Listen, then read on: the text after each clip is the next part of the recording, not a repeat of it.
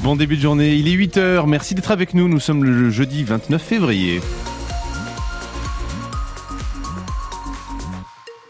Et les infos, c'est avec vous, Marion Dambiel-Ribaget. Dans l'actu ce matin, le témoignage d'une famille qui dénonce des maltraitances à l'EHPAD du Marsan et le Sénat qui vote l'inscription du droit à l'IVG dans la Constitution.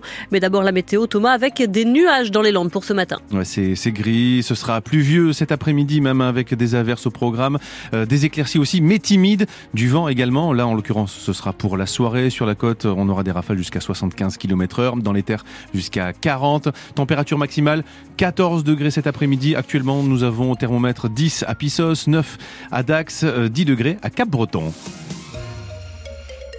Et si ça durait en réalité depuis plusieurs années? Après la révélation de cas de maltraitance avérés au sein d'une maison de retraite de Mont-de-Marsan, une famille témoigne. L'enquête interne menée en ce début d'année au sein de l'EHPAD du Marsan a en effet mis en lumière des comportements inappropriés de la part de plusieurs agents. Quatre d'entre eux ont d'ailleurs été mis à pied.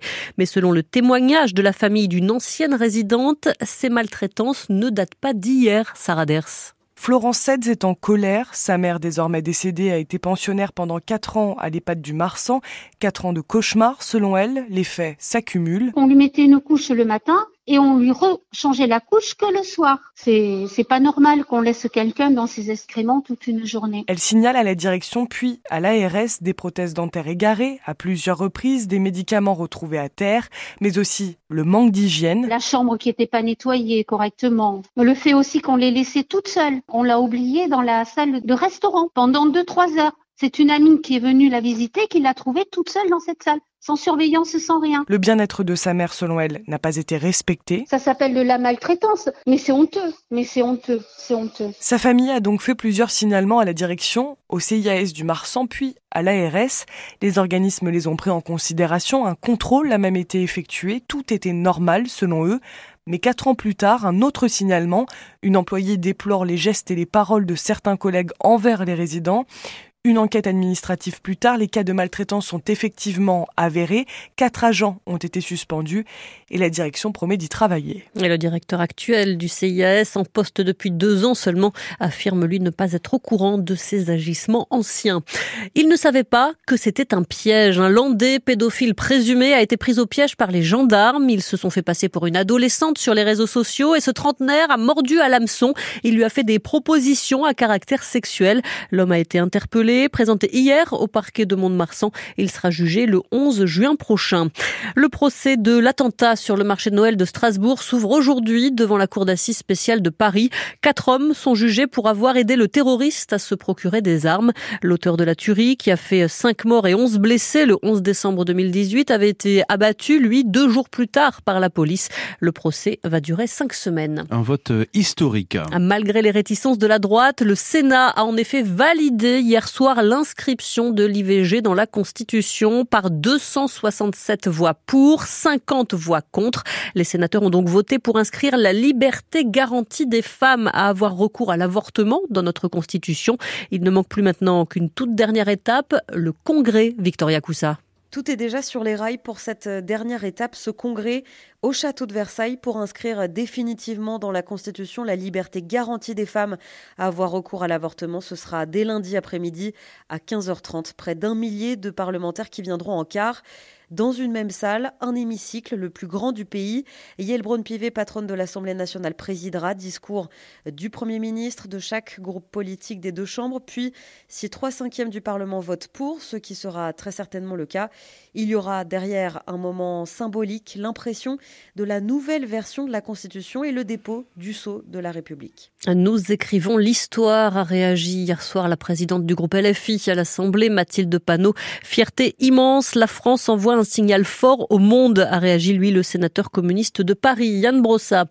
Il n'y aura pas, en revanche, de visite médicale obligatoire pour conserver son permis de conduire. Un projet de loi était en discussion hier après-midi au Parlement européen, mais finalement, les eurodéputés ont dit non. L'idée hein, était de rendre cette visite médicale obligatoire tous les 15 ans.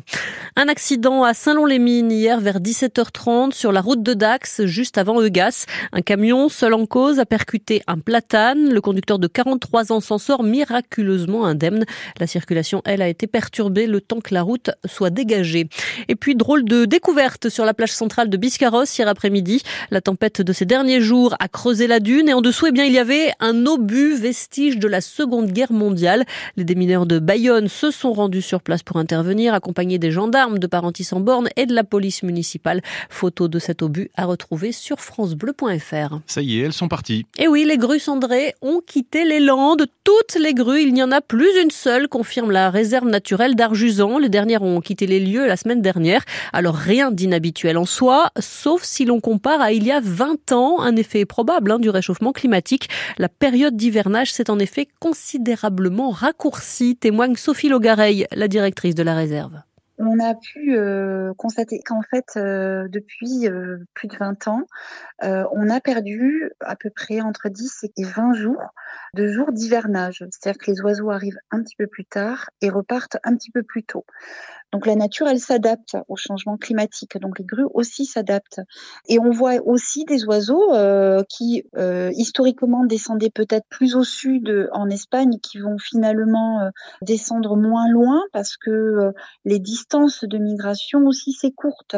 les oiseaux s'adaptent dans tous les sens, soit en date de migration, soit en distance de trajet pour rejoindre leur quartier d'hiver, par exemple. Et il n'est pas rare hein, désormais de voir des grues cendrées arrivé en décembre chez nous, c'est-à-dire très tard.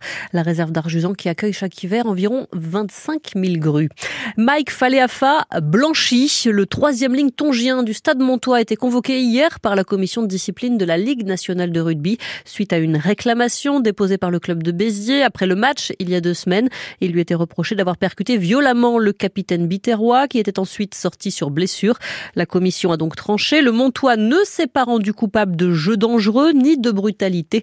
Aucune sanction ne lui est donc infligée. Et puis rugby, toujours avec le coup d'envoi ce soir de la 22e journée de Pro D2 en match d'ouverture. Béziers, justement, reçoit Brive.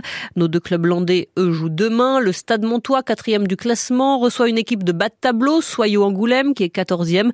L'US Dax, 8e, se déplace à Valence-Roman, qui pointe à la 13e place.